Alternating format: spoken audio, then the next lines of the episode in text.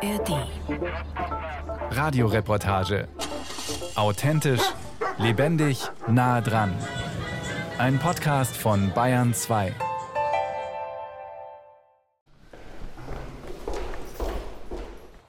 Wer Matthias weniger eine E-Mail schreibt, seine Adresse ist leicht im Internet zu finden, bekommt sofort eine automatische Benachrichtigung.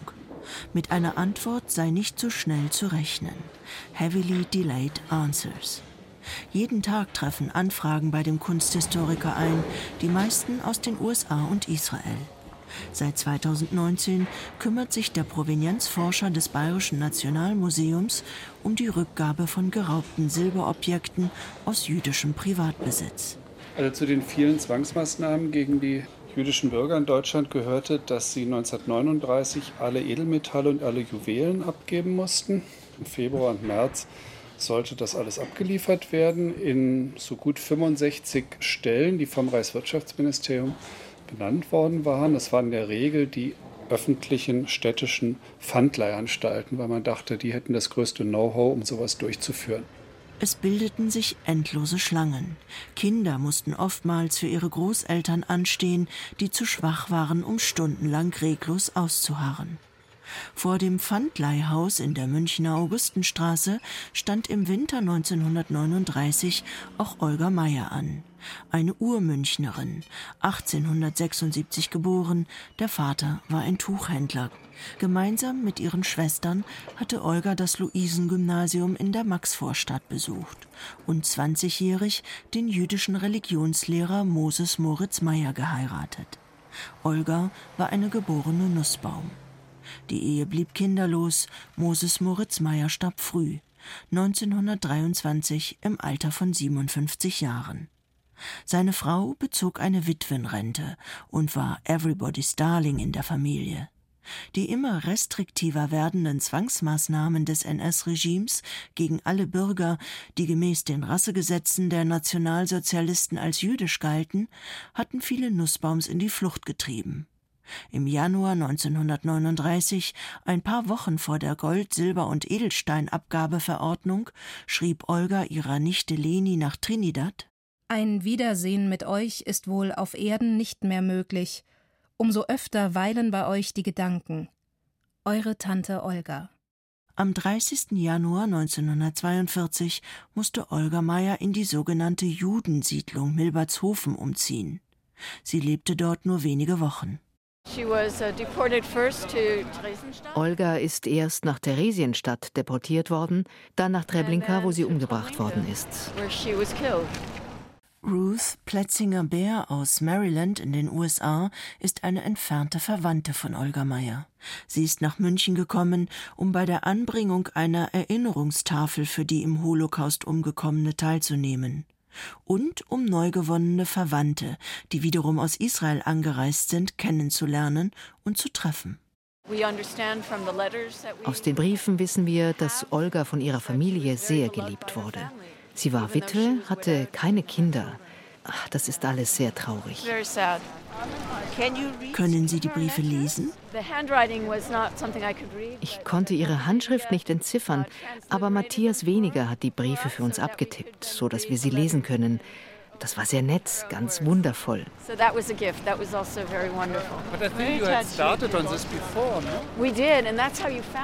ja, das haben wir. So haben Sie uns ja doch gefunden. Denn als meine Tante 2019 verstorben war, fand meine Cousine eine Kiste mit Briefen von meiner Großmutter und meinem Großvater. Wir wussten nichts von diesen Briefen. Unsere Familie ist weit verstreut. Die Briefe fanden wir in England. Meine Cousine kann kein Deutsch, ich ein bisschen. Ich übersetzte sie und meine Cousine tippte sie auf Englisch ab. Sehr viele Briefe waren das, in denen die Namen vieler Verwandter fielen. Deshalb haben wir nachgeforscht, wie sie mit uns verbunden sind. Sue hat das dann schließlich auf eine dieser Genealogie-Websites gestellt. Und so haben Sie uns doch gefunden, Herr Winiger, oder? Ja, ja, through the internet work yeah, of, of Sue and to the genealogical work of Sue. Provenienzforschung ist Detektivarbeit. Eigentlich ist Matthias Weniger als Kunsthistoriker auf das Mittelalter und die Renaissance spezialisiert. Die Phase des Übergangs vom Gottvertrauen zum Selbstvertrauen. So etwas wie ein erstes Empowerment. Selbstermächtigung wurde auch prägend für Matthias Wenigers Arbeit als Provenienzforscher. Denn anders als nach dem Krieg, als Geschädigte sich selbst auf die Suche nach ihren enteigneten Wertgegenständen machen mussten, sucht der Kunsthistoriker mit Hilfe einer Historikerin selbst aktiv nach den rechtmäßigen Erben des Silbers im Bayerischen Nationalmuseum. Mehr als 300 Objekte hatte sich der damalige Direktor Hans Buchheit aus dem NS-Silberraub gefischt, darunter ein Kerzenleuchterpaar, das Olga Meyer abgegeben hatte. Den jüdischen Bürgern wurden mit der Zwangsabgabe vor allem Becher und Kerzenständer genommen, Objekte, die beim Schabbat eine Rolle spielen. Die beiden Kerzenleuchter werden am Vorabend angezündet. In den Becher füllt man Wein und spricht dann den Kiddusch, einen Segen über ihn. Damals nach dem Krieg wurden zwei Drittel der Objekte, die im Nationalmuseum sich befunden hatten, schon zurückgegeben. Aber da hat man gewartet, bis die Familien aufgetaucht sind und sich melden. Und wir gehen mir heute proaktiv zurück. Es sind Altersgegenstände, Sie sehen es ja hier. Es sind Esslöffel, es sind Schöpflöffel, es sind viele Dinge, die im religiösen Gebrauch der Familie eine Rolle spielten. Paare von Leuchtern. Es sind sehr viele Becher, die zu Pessach und wahrscheinlich auch an Schabbat genutzt wurden, also Rituschbecher. Es sind viele Gefäße für Salz und Gewürze, wie dieses hier. Aber daneben gibt es auch Stücke, die offensichtlich reine Sammlerobjekte waren.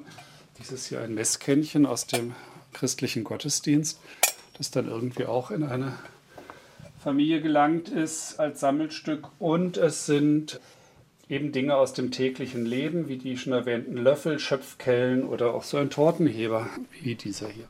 Matthias Weniger berührt das Silber nur mit Handschuhen. Ordentlich aufgereiht liegen die Schmuck- und Gebrauchsgegenstände auf weißem Seidenpapier in einem schweren Tresorschrank im Werkstatttrakt des Museums. Ausgestellt wurden sie seit dem Ankauf nie. Alles wurde ordnungsgemäß beschrieben, in Schriften und der Kaufpreis notiert. Unter Erwerbung vermerkte das Museum beispielsweise im Falle des Kerzenhalterpaares von Olga Meyer 1939 aus der Silberwertungsstelle. Erhaltung Gut. Die jüdischen Eigentümer bekamen vom Leihamt einen symbolischen Betrag ausgezahlt einen Bruchteil des tatsächlichen Wertes. Es sollte offenbar nur nicht ganz so deutlich nach staatlichem Raub aussehen. Hinter dem Plan Silber für das Reich stand Hermann Göring. Die meisten Objekte wurden eingeschmolzen, heraus kamen 135 Tonnen Silber. Bares für das Reich. Hitler-Deutschland konnte damit papiergeldfrei auf dem Weltmarkt kriegswichtige Güter beschaffen. Also es gibt so eine Ahnung von der Größenordnung, wahrscheinlich hunderttausende Objekte. Also in München gab es 2306 Ablieferungen und das konnte mal nur ein Objekt sein, das konnten aber auch 300, 400 Objekte sein. Also alleine von der Zahl, was hier in München ist, ist geschätzt auf jeden Fall eine fünfstellige Zahl. Und wenn man es deutschlandweit, also München war bei weitem nicht die größte Abgabe. In München sind ja das weiß man auch nicht so ganz genau, fünf, maximal zehn Tonnen Silber abgegeben worden, aber in Breslau waren es 13 und in Frankfurt waren es, glaube ich, so 20 und in Hamburg 22. Also da gab es an anderen Orten deutlich noch mehr. 2019 hatte das Bayerische Nationalmuseum Hoffnungen auf die Ausstellung Silber für das Reich gesetzt. 112 Gegenstände wurden gezeigt, all jene, die zwischen 1939 und 1940 erworben und nach dem Krieg nicht abgeholt worden waren. Zu der Ausstellung gab es einen umfassenden Katalog. Er sollte dabei helfen, Erben und Rechtsnachfolger der ursprünglichen Besitzer ausfindig zu machen. Die Idee war eigentlich, dass ja in vielen jüdischen Familien Forschung zur Familie getrieben wird und dass über die Namen hier in den Katalog stolpern würden und über die Namen, die im Internet auch angegeben waren. Das hat aber fast nicht funktioniert. Es gab so drei, vier Familien, die sich daraufhin an uns gewendet haben, aber das war nur ein Bruchteil und es war klar, wir müssen das selber jetzt die Suche nach den Familien unternehmen. Ich zeige Ihnen noch eine Sache. Wir haben in einzelnen Fällen Das ist natürlich besonders wichtig und hilfreich. Haben wir noch Aufkleber, die aus dem Leihamt selbst stammen auf den Objekten. Und ähm, das ist dann ein weiteres Nummernsystem, das man im Laufe des Jahres 1939 eingeführt hat, sogenannte Kulturgutnummern. Fortan vergrub sich Matthias weniger in Archiven und forschte auf genealogischen Websites, studierte Akten und Verlustlisten, konsultierte Holocaust-Experten und Historiker. Seine unumstößliche hartnäckige Entschlossenheit macht einen großen Teil des Erfolgs aus. Mit das Schönste, was wir zurzeit noch hier haben, einige sehr schöne sind auch schon zurückgegeben, jetzt in den letzten Monaten, ist dieser Becher, der Darstellung der Kontinente hat, unter anderem hier eine Ureinwohnerin Amerikas. Und das war auch schon einer Familie in Washington versprochen, weil ich dachte, dass ja schön ist, dieses Stück nach Amerika zurückgeht, aber es gab Irrtümer in den frühen Identifizierungen des Museums, wie wir dann vor anderthalb Jahren entdeckt haben. Und dadurch musste doch ein Teil der Zuordnung revidiert werden und das betrifft auch diesen Becher leider. Aber das haben die Familien doch mit Fassung getragen, weil ihnen unsere eigentliche Arbeit und das, was wir auch über die Familien herausbekommen haben, dann letztlich doch noch mehr bedeutet hat als die Objekte. Walter Benjamin hatte einmal in seinen Ausführungen zum Engel der Geschichte den Begriff geprägt, das Zerschlagene zusammenfügen. Daran knüpft Matthias weniger so weit wie möglich an. Wiedergutmachung könne es nicht geben, aber immerhin könne er dabei helfen, dass sich Familien als Familien entdecken. Eigentlich ist es so traditionell, dass es in jeder Familie so einen Familienhistoriker gibt. Und einen, der die Familienunterlagen sammelt, pflegt und bei der Familie Nussbaum, also Olga Meyer war ja eigentlich eine Nussbaum, eine angeheiratete Meyer, deshalb die Verwandten sind alle Nussbaum. Da war die Susgain so ein bisschen die Familienhistorikerin. Also die hat irgendwie den Stammbaum gepflegt und das war so ein Einstieg, aber es war auch nur ein Einstieg von mehreren. Und man hat dann irgendwann so ein Schneeballsystem und dann weitet sich das aus. Und am Ende waren wir ja im Fall Nussbaum Olga Meyer bei 32 Personen, die über das Schicksal der Kerzenleuchter entscheiden mussten. Anfang Januar, es ist der Geburtstag von Olga Meyer, der 11.1., treffen sich die Familienmitglieder der Nussbaums in München. Sie reisen an aus den USA, England, aus anderen deutschen Städten und Israel. Einige begegnen sich dabei zum ersten Mal. So all of this was about the candlesticks in theory. Alles hat mit den Kerzenleuchtern angefangen. Aber tatsächlich ging es vielmehr darum, die Familie wieder zusammenzubringen. Wir haben diese Leute nie zuvor getroffen. Wir haben sie bei Zoom gesehen, bei den von Matthias weniger initiierten Konferenzen. Aber gestern haben wir uns zum ersten Mal persönlich getroffen.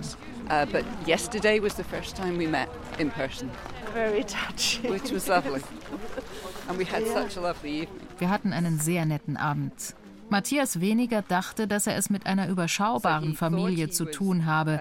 Aber je mehr er recherchierte, desto klarer wurde, dass in jedem Zweig der Familie zahlreiche weitere Mitglieder waren.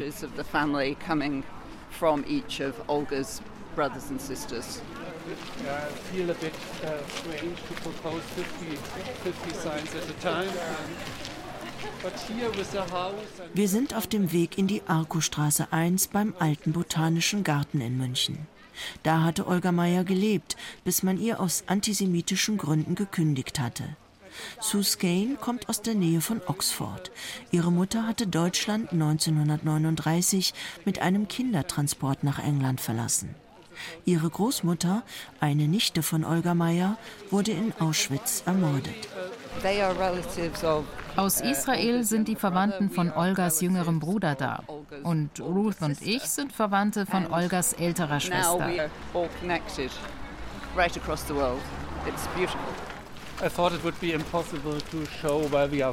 Matthias Weniger manövriert eine jüdische Großfamilie aus mehreren Ländern und drei Kontinenten durch die Münchner NS-Vergangenheit. In der vorderen Arzisstraße ballen sich verschiedene NS-Dienststellen.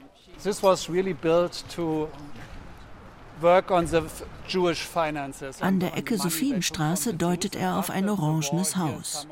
Die NS-Finanzbehörde war hier untergebracht. Nach dem Krieg wurden ausgerechnet hier die Rückgabeansprüche verhandelt, möglicherweise vom selben Personal. Es ist sehr interessant, etwas über die Umgebung zu erfahren, in der Olga gelebt hat. Now we see her house practically. Um, so this was on the other side of the street. Of Arco Street. Oh, I recognize it from the pictures. Oh, ich erkenne es von den Fotos wieder. Das ist super bewegend. Wir haben einen Großvater, der aus Deutschland kommt. Ich trage übrigens seine Jacke. Und meine Schwester trägt seinen Pullover. In Israel waren wir eine sehr enge Familie. Wir wussten aber nie viel über die deutsche Familie, denn mein Großvater verlor seinen Vater, als er noch sehr jung war. Seine Mutter zog zurück nach Deutschland. Aber wir wussten nicht viel über sie. Es ist die jüdische Familie meines Ur-Urgroßvaters. Es ist das erste Mal, dass wir ihr begegnen. Das ist vor allem jetzt in dieser Zeit sehr bewegend. Sind Sie aus Israel nach München gekommen? Ja, wir sind aus Israel. Die Familie meines Großvaters ist nach Israel ausgewandert, weil sie gezwungen war, Deutschland zu verlassen. Metal, eine Mitdreißigerin, lebt in Tel Aviv. Seit dem Terroranschlag vom 7. Oktober verhaken sich Vergangenheit und Gegenwart immer mehr ineinander. Ein schmerzvoller Riss ist entstanden. Die Zukunft ungewiss. And now, and 7 October happened. Seit dem 7. Oktober ist die Lage sehr angespannt. Es gibt immer noch Geiseln. In Gaza ist immer noch Krieg. Ein Krieg, den wir nicht wollten. Wir wollen in Israel eigentlich nur in Frieden leben. Und wenn wir die Nachrichten aus dem Ausland sehen, mit Rufen nach der Zerstörung von Israel oder der Auslegung einer Terrorattacke gegen uns als Befreiungskampf, macht mir das wirklich Angst. Selbst hierher zu kommen erfordert Mut. Wir dachten, dass wir verheimlichen müssen, dass wir aus Israel sind. Wir wissen ja nicht, wie die Leute darauf reagieren, wenn sie fragen, woher wir kommen. Das ist alles ziemlich verstörend, zum ersten Mal. Für Israelis ist es sehr trendy, nach Berlin zu ziehen. Aber jetzt bin ich mir da sehr unsicher. Auf der einen Seite rufen die Leute nach Nichtanerkennung meines Zuhauses, auf der anderen Seite habe ich aber keinen Ort, an den ich gehen kann. Ein Anflug von Ausweglosigkeit macht sich breit überschattet das Familienglück der Plätzingers, Bears, Nussbaums, Gaines und Hoffmanns. Hier zu sein und die Geschichte meiner Familie zu hören, die aus Deutschland fliehen musste, manche haben es geschafft, manche nicht, das ist alles ziemlich kompliziert. Gleichzeit zwischen Glück und Trauer, zwischen Wiederentdeckung von Familie und Leerstellen, zwischen Leben und Tod, Vergangenheit und Gegenwart, zwischen Verzweiflung und Hoffnung. Eine tatsächlich komplizierte Gemengelage. Das Erinnerungszeichen am Haus in der Arkostraße bringt Miriam für ihre Tante an. Eine Wandtafel aus vergoldetem Edelstahl mit einer Fotografie von Olga Meyer, ihrem Geburtsdatum, ihrem Deportationsdatum und dem Datum ihrer Ermordung sowie den dazugehörigen Lagern. Verbrechens- und Verlustanzeige. Mein Vater war der Benedikt Nussbaum, der Bruder von der Olga Meyer. Und er ist rechtzeitig ausgewandert nach Israel mit seinen zwei Söhnen die 30 und 32 geboren sind. Ich bin 1940 in Israel geboren worden. Und ja, können Sie sagen, was das bedeutet für Sie? Naja, emotional sehr nein. Kommt sehr nahe, ja.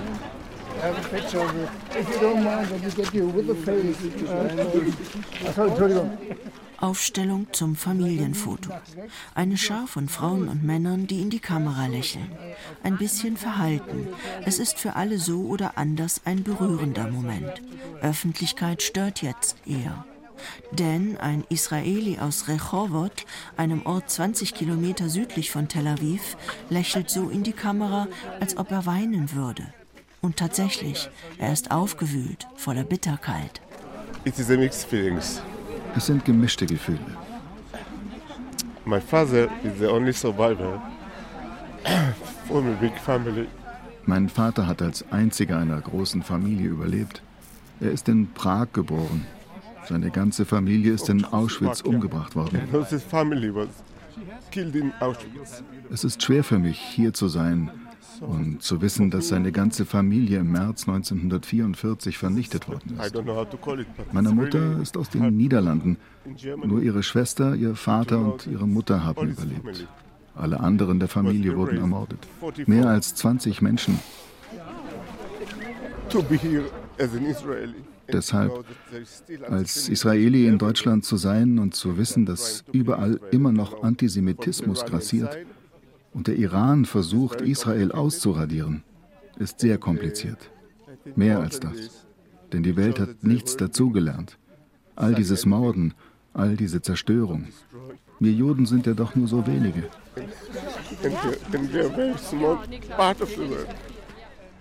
Die Erfahrungen des Verlusts, das Unverschmerzte der Erinnerung, öffnet sich schrill auf die Gewalt der Gegenwart hin.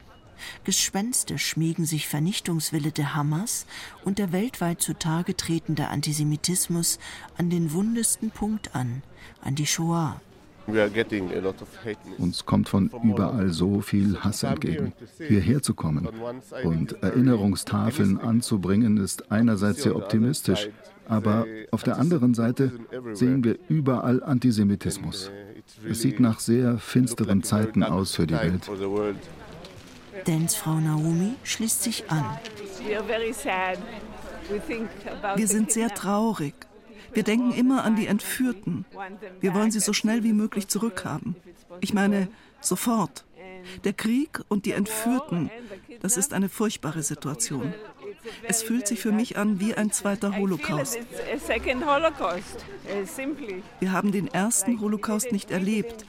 Jetzt haben wir es mit einem zweiten zu tun. Und ich weiß nicht, wie diese Situation gelöst werden soll. Ich bin überzeugt, dass es auf diplomatischem Weg gelöst werden muss, in Frieden. Aber wie schließt man Frieden mit einer Terrororganisation? Es muss jemand gefunden werden, aber ich glaube nicht, dass unser Premierminister die richtige Person dafür ist. Wir brauchen mutige Menschen von beiden Seiten. So the synagogue was um, where there's this big building where there's written over Pollinger.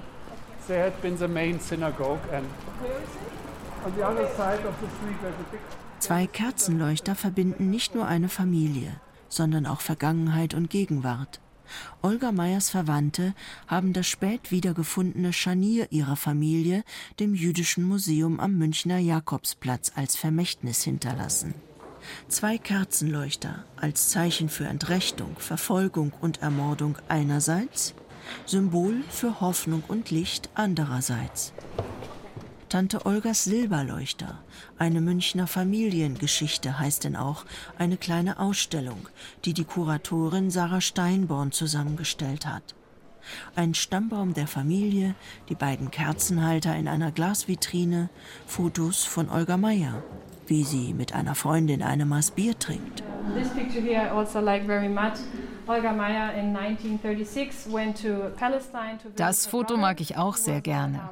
Olga Meyer fuhr 1936 nach Palästina, um ihren Bruder zu besuchen. Er hat dort als Arzt gearbeitet. Er war mit seinen beiden Söhnen emigriert. Später hat er noch ein Kind bekommen. Olga war zwei Wochen in Palästina. Sie lebten in der Nähe von Haifa.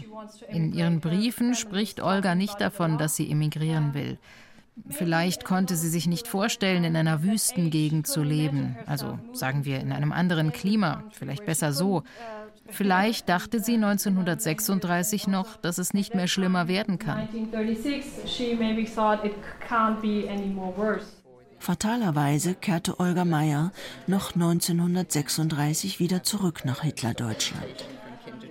Eine ihrer Leidenschaften war das Kuchenbacken. Gesundheitskuchen nannte sie die einfachen Rührkuchen, die sie ihren Verwandten bis nach Trinidad schickte. Liebe in 200 Gramm Mehl, 150 Gramm Zucker, vier Eiern und 100 Gramm Butter. Sarah Steinborn hat sie für Olgas Verwandte in vier, fünf verschiedenen Versionen gebacken.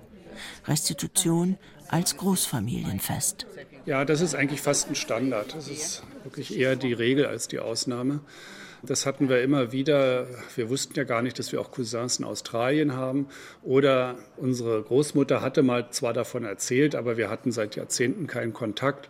Und das ist ja auf jeden Fall auch eine Folge der Shoah, dass die Familien wurden durch die Vertreibung über die ganze Welt zerstreut, weil sie ja nicht alle in einem Land aufgenommen wurden, sondern sehen mussten, dass sie in Shanghai oder in Südamerika oder in den USA oder in England oder in Dänemark, Schweden später oder wo auch immer unterkommen.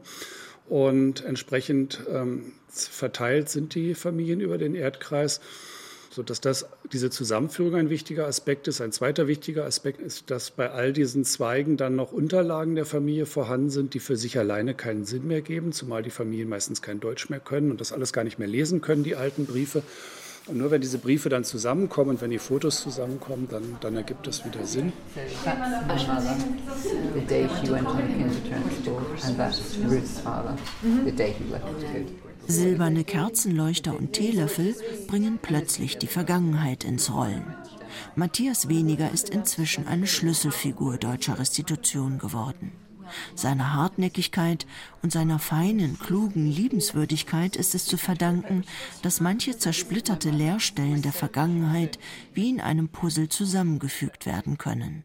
In den Familien tauchen Briefe dann auf, die sie selbst nicht mehr lesen können, weil sie die alte Schrift nicht entziffern können und auch kein Deutsch mehr können. Auch ein Effekt der Shoah, dass die Sprache der Großeltern verloren gegangen ist. Also sie können teilweise die Briefe aus den Lagern, die letzten vor der Vernichtung, können sie nicht mehr lesen, was ich schon sehr, sehr berührend finde. Barackenlager Milbertshofen. Und solche Briefe habe ich dann den Familien transkribiert und übersetzt. Anders als bei Gemälden, deren Rückgabe über Anwälte geregelt wird, läuft die Restitution des Silbers in direktem, unmittelbarem Kontakt mit den erbberechtigten Familien. Es sind Schöpfkellen, Salzstreuer, Kerzenleuchter, deren materieller Wert eher gering ist. Aber sie haben Seele, stiften Gemeinschaft, Trost vielleicht, halten Erinnerung wach, können wieder in Gebrauch genommen werden und bedeuten eine Welt.